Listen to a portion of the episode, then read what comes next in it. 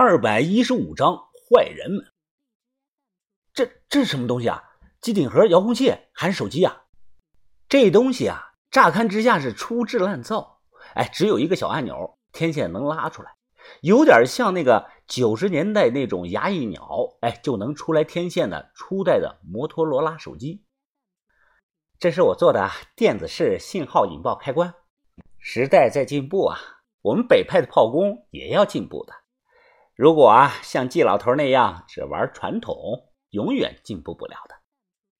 用手机设置了七分钟的倒计时，他低声的说道：“再等七分钟，等煤气的浓度完全起来了，就算我引爆失误，屋里的人也会煤气中毒的。”我低声的问道：“呃，青姨啊，万一人提前醒来了呢？要是有人醒过来，早就出来了。啊，青姨啊。”引药是藏在你之前扔的那个皮包里吗？哎，这是什么原理啊？他放下勺子，挑眉的问道：“小子，你懂不懂电子信号学呀？”我摇摇头。化学呢？元素周期表第一个成分是什么呢？呃，这个，这个，我我好像好像是酸吧？我不是故意说错啊，逗他玩呢。我是真记不住啊，忘了。乘法口诀有时候啊都会数差。他摇了摇头，哎，我不和你解释了，因为说了原理你也听不懂。就你这点能耐啊，要是做炮火，顶到天也就是个季老头的水平。呃呃，青姨啊，你别这么说，季季把呃季师傅非常厉害的，我见过他做那个精准爆炸，还有他发明的露露。狗屁！难道我不能做啊？青姨皱着眉说道：“当初啊，九哥就应该选我做他的炮工。”而不是选那个老头和他比，我能做得更好。我不想纠结这个话题，又问道：“呃，青姨啊，还有件事儿，呃，你下午扔的那个钱包是不是多此一举啊？刚才咱们也能把钱包放到屋里啊，想放哪儿就放哪儿的。你懂什么？什么叫多此一举啊？那个皮夹子，王把头前天啊便给了我，是他从宋老四一位死对头身上搞来的。你明白我的话吗？”我琢磨了一下，明白了，原来是这样。门口啊有监控，能照到那个女的啊捡走了皮夹子，但照不到青衣人。事后如果查不到啊，就那样了，当意外事件处理。如果碰到了有能力的警察，查到了，最后啊会查到皮夹子的主人身上去。而且啊，那个人还刚好是宋老四的死对头。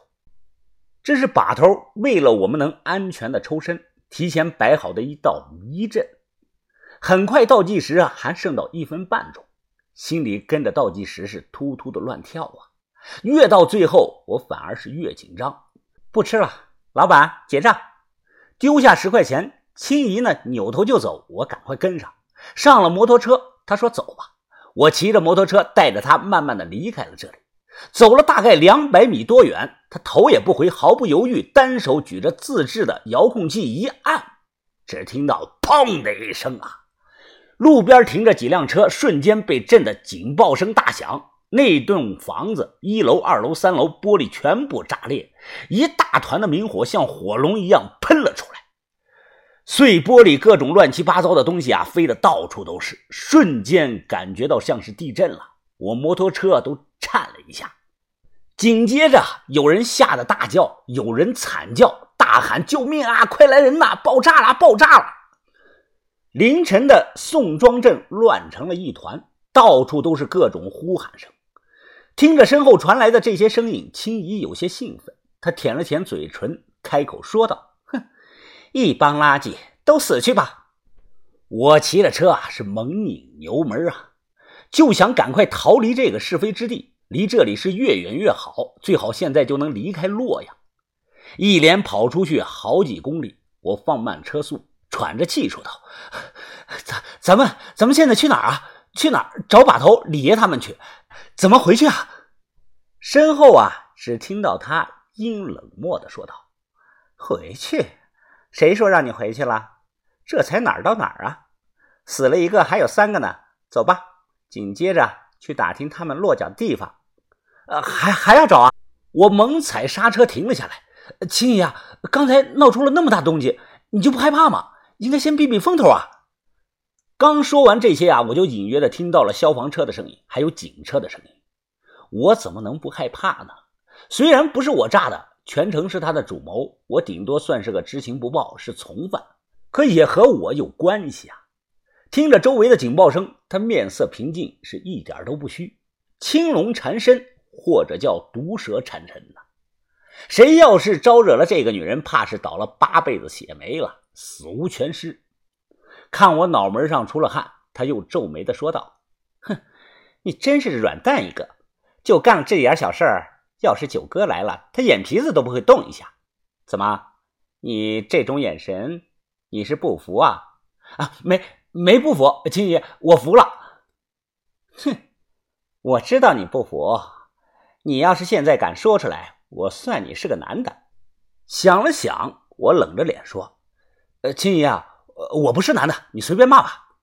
呃，就是那个上次田哥带洛伊去度蜜月，自打洛伊坐轮以后啊，田哥天天把她捧在手心里，啊，捧高了怕化了，捧低了怕凉了，是端茶倒水，嘘寒问暖的。晚上啊，还必须要亲一下嘴才能睡觉的。”听完我说的，他脸色瞬间变黑：“你你小子，你你！”你你不用气我，从现在开始，如果你敢在我面前再提下姓骆的一个字，我用我父母的名义发誓，你死定了，银狐也保不了你。